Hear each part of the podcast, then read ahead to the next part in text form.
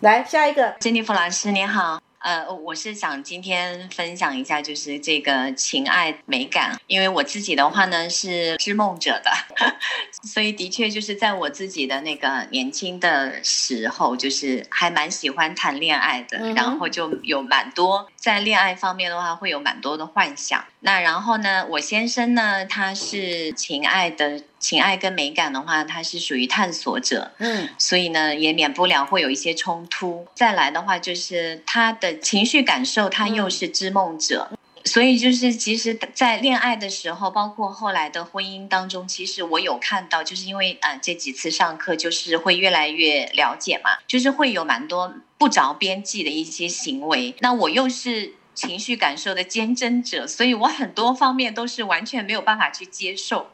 好，所以你看啊，你的问题不也跟刚刚那个同学问题一样？也就是说，你知道人世间最大的修行在于什么？你明明是嫁一个你自己所爱的人，可是你跟他进入婚姻之后，你才发现说，跟他要在一个屋檐底下过日子，还真不容易呢。是，你要知道，这就是为什么说婚姻是爱情的坟墓，就是这句话嘛，就是这个现象嘛。为什么？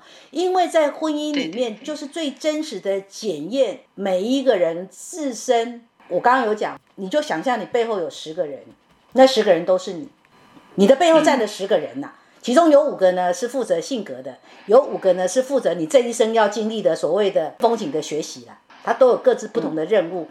然后单单是你自己的部分，你的人格能力，也许你的自由意志就已经在跟你某一个人格能力在打架了。嗯嗯嗯嗯，是啊，是的，所以才说，其实每一个人都是矛盾的，每一个人都是分裂的，只是这个矛盾或分裂或冲撞，那个所谓的张力有多大而已。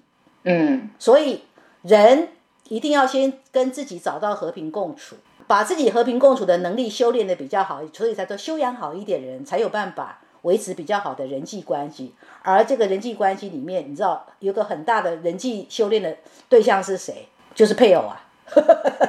嗯，是的，是的，是啊。所以我就觉得，所以这三堂课上下来之后，我真的很大的感触，就是当初我就回忆起来，我先生吸引我的，其实他是那个意志是坚贞者的那个部分，是吗？然后，然后真正跟他相处之后，我就觉得说，天哪，他真的是非常的。那个之梦，然后我就我就崩溃了，然后进入婚姻就更崩溃的那种感觉。嗯，可是这个时候就要回忆，就是说你要愿意承担哦，你知道什么叫承担？因为也是你选择的跟他共组家庭嘛，所以你就要为你曾经做过的选择承担起来。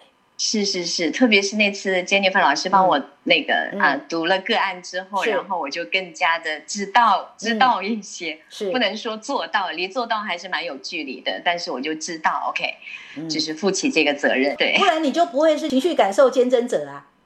是的，这也就是我的功课。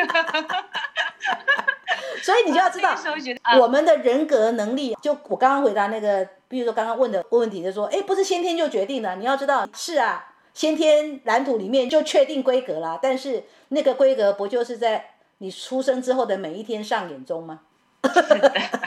所以先天跟后天，请问不就是两者合而为一吗？都是你啊，对不对？是是是是的，是的，没错。还有什么疑问吗？暂时没有，我反正就是反正就继续学习，继续对自己了解吧，升级。那我想要知道哈，就是我们这样的上课方式，你觉得？对于你来说，因为你原来报课的时候，你一定有一个期待嘛。经过了三堂课啊，觉得你原来的期待在我们课堂上，你有没有越来越明朗？说透过这个课程，你可以得到什么？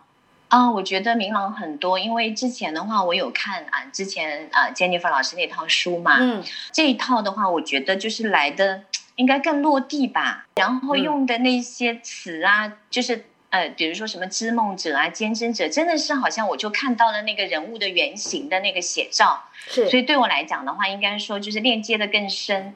然后我自己其实也会有去感受，就是说自己的各个面相，我其实也不是光是织梦者或者坚贞者，就好像触及到好多的面相。所以我我自己觉得是会有这样的感受，只是时间方面对我来说，有时候我我可能就没有办法去。没有办法来互动跟参与，我只能听，因为呃，特别是现在疫情有两个小孩子嘛，又要做功课，要干嘛的？嗯，对，所以我就有时候会很尴尬啊。嗯，但是这个课程本身对我来说非常的受益。那比如说，包括我们在课堂上，我会把我自己做所谓的助人工作的咨询心得哦，分享给你们。嗯那这个部分是不是嗯非常非常的实用？呃，非常非常的实用。然后包括包括您在就是语音的课程上面的有一些案例，然后你们的朋友啊什么什么的这些实际的那些案例的分享都是非常的实用的。对，OK，因为我很关心说哈，你们的学习效益就是说你们花了钱、投入的时间，是不是可以得到你们当时自己所期待的那个学习效益？嗯嗯嗯嗯，是是是是是。好，谢谢。